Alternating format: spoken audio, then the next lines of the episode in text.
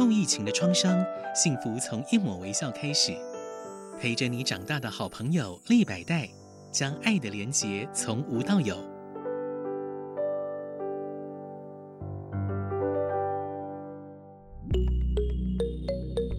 博物馆开门。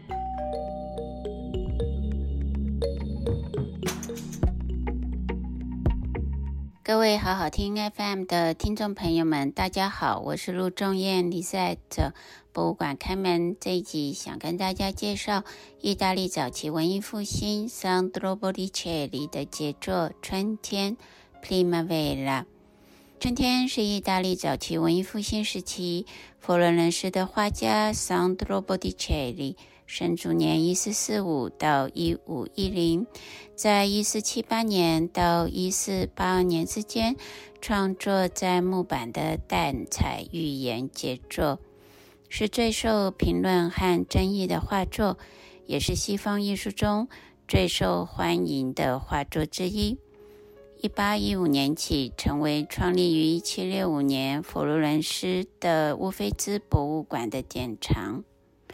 春天的创作渊源，这幅画属于生育的神话寓言画，主题取材于多种古典和文艺复兴时期的文学作品，包括古罗马诗人 Ovid 的作品《Titus Lucretius Carus》，罗马共和国末期的诗人和哲学家的作品。由于波提切利可能没有古典文学和哲学的深度内涵，因此构图和人物可能受到意大利古典学者和佛罗伦斯文艺复兴时期的诗人 Agnolo Ambrogini 的协助。Ambrogini 对拉丁文艺复兴或人道主义、中世纪以及语言学的发展有所贡献。他的作品包括为古希腊的吟唱诗人荷马的《伊利亚》的翻译。他的古典学研究吸引了统治者佛伦斯美第奇家族，因此就担任美第奇家族的子女老师。影响波提切利创作的还有文艺复兴时期新柏拉图主义的关键人物马西奥·佛西尼。他的柏拉图和其他希腊作家的著作的拉丁语翻译，为文艺复兴人文主义学术确立了卓越的标准。十六世纪成为美第奇家族的 Cosimo 一世，后来成为多斯卡纳大公的乡间住宅别墅，收藏了文艺复兴时期的艺术珍宝。别墅的花园对意大利和法式园林后来都有深远的影响。意大利历史学家 Giorgio Vasari 在一五五零年出版的艺术史著作《艺苑名人传》，记述了两百六十多位意大利文艺复兴时期杰出艺术家的生平和重要作品。在波提切利传提到，他本人曾经在美第奇家族的别墅看到了维纳斯的诞生。这一章李在在前一集有介绍，还有这一集的春天两幅作品。波提切利是如何受委托创作呢？两幅波提切利的创作都有可能是在罗兰索购买别墅后不久委托的。当时。绘画和家具经常作为庆祝婚姻的贺礼，因此有学者认为这幅画可能与罗兰索的婚姻有关。一四八零年代初，波提切利从罗马返回佛罗伦斯之后，受新郎的堂兄佛罗伦斯共和国的统治者罗兰索委托创作贺礼。另一个论述说，统治者罗兰手原来是为了庆祝后来成为教宗克雷芒七世，也就是他的侄子居鲁的诞生而委托。但居鲁的父亲被暗杀之后，和兄长居鲁一起统治的弟弟居利亚诺，就在一四七八年将《春天》这幅画送给了罗兰手作为结婚的贺礼。绘画中人物创作的灵感是如何呢？画中的 Mercurius 是罗马神话中为众神传递信息的使者，在希腊神话中，也就是爱马仕 （Hermes）。画中的爱马仕以罗兰索为主角，爱神维纳斯或花神芙罗拉呢，则是以罗兰索的妻子 Semiramis Apriani 为主角。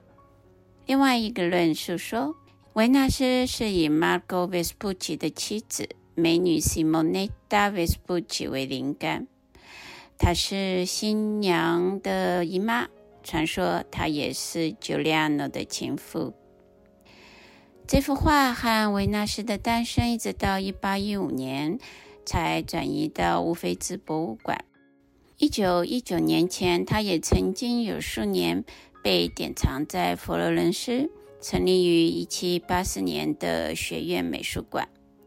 第二次世界大战期间，曾经被移到佛罗伦斯西南差不多十五公里处的蒙德古佛尼的城堡避难。波提切利创作的典型风格是如何呢？他追求人文主义的理想美以及和谐，人物姿势和手势都很柔美，轮廓也很完美。他的作品有田园诗般的场景，节奏协和，具有音乐的律动感。他关注不同纸材的体积和真实感，因此会细致地渲染服装布料。描绘的服装是当时佛罗伦斯流行的风格，属于美第奇家族罗兰索时期为仪式、竞赛、化妆舞会、戏剧的服装风格。他比较少关注背景。人物在黑暗的背景或剪影式的树丛的衬托之下呢，更显得清晰突出。它的构图比较类似于挂毯的简化空间。春天的花园是如何来呈现呢？波提切利除了仔细描绘人物，他也会研究自然界植物的物种。春天的花园里有差不多五百多种植物。花园让人想起希腊神话中倜傥神族的擎天神阿特拉斯，他被众神之父宙斯降罪，所以会用双肩来支撑着苍天。他有三个女儿，日落赤的仙女 Hesperides 是希腊神话中看守天后赫拉金苹果圣园的仙女。他们守护着献给美丽女神金苹果的花园。在前集里在所提到的巴利斯的审判中的金苹果，就来自古典神话的花园。现在再来谈谈画面人物的构图。春天的橘子林和花园中有六名女性和三名男性古典神话人物。画面由右向左律动。象征季节的排序。最右边，早春的西风吹过大地，使万物鲜花生长。中央的四月女神爱神维纳斯是主角。最左边呢，是罗马早期历法中五月信使爱马仕正驱散夏季前的云彩。现在再来谈谈画面最右边的西风之神 Zephyr。和仙女 Gloris，展翅的西风之神吹着三月的风，从天而降，正绑架仙女 Gloris。Gloris 被代表曾是肉欲之爱的 Zephy 绑架后，结为连理，之后呢，就转化为春天女神，象征生命的永恒。Zephy 带来对季节有利的潮湿和温暖的风。格洛丽成为花卉和自然的弗洛拉女神，因此在画面中，她的左边是穿着点缀梅花衣裳的花神弗洛拉。画面中央的爱神维纳斯又是怎么呈现呢？维纳斯是婚姻女神，她衣着端庄，头发朴素，就像罗马雕像站立在稍远处。她的五官细致，有锥圆形的小脸蛋，杏仁形的眼睛望向前方。她穿着白色宽松的衣裳，披着红蓝色的披肩，椭圆的肚子象征怀孕。她浅色的发带、白色面纱是文艺复兴时期已婚妇女的发型。在她的上方，可爱的儿子丘比特正展翅飞翔，蒙住双眼，拉弓要射向左方。维纳斯背后的香桃木代表婚姻、怀孕和性欲，后方的树林形成拱门状，凸显她的地位。维纳斯掌管花园，橘子林呢，则是美第奇家族的象征。新柏拉图哲学家认为，维纳斯统治城市和神圣的爱情，是古典时期的圣母玛利亚。它立于丛林共成的祭坛式的框架中，暗示圣母玛利亚的形象。画面的左方的三位美惠女神又是怎么样的呈现呢？身着透明白纱的衣裳，手拉手围成圈起舞的三位美惠女神，一位望向云彩，另两位互相相望。美惠 Grace，三位女神在希腊神话称为 Charites，是魅力、美丽和创造力，以及恩典、贞操、爱情的女神。她们是酒醉之神巴古斯和爱神和诱惑女神维纳斯的女儿。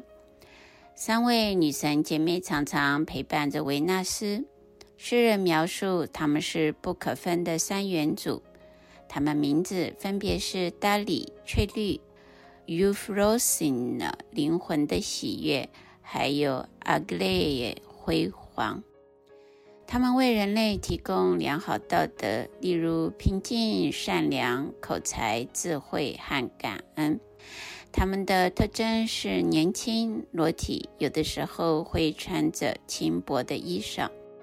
他们因为仁慈和善，因此呢，就成为了祭坛和寺庙被崇拜的神灵。最后，我们来介绍画面最左方，罗马神话中。奥林匹斯众神的使者 m e g u l u s 对应希腊神话是爱马仕 Hermes。他身穿红斜肩带衣，腰间配着剑，头戴插有双翅的帽子，双脚穿着带有翼的凉鞋，手握双杖。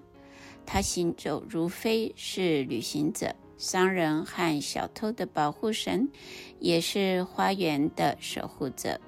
它可以赶走使花园变暗并隐藏真相云彩的事物，同时也可以赶走恶劣的天气。画面中，他望向高处的橘子树丛，右手高举双杖，使云彩消失。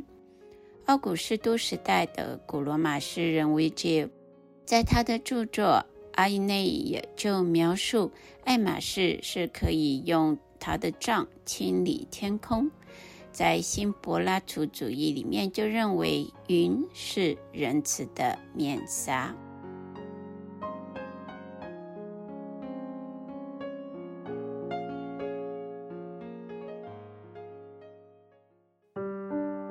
后疫情的创伤，幸福从一抹微笑开始。陪着你长大的好朋友利百代，将爱的连结从无到有。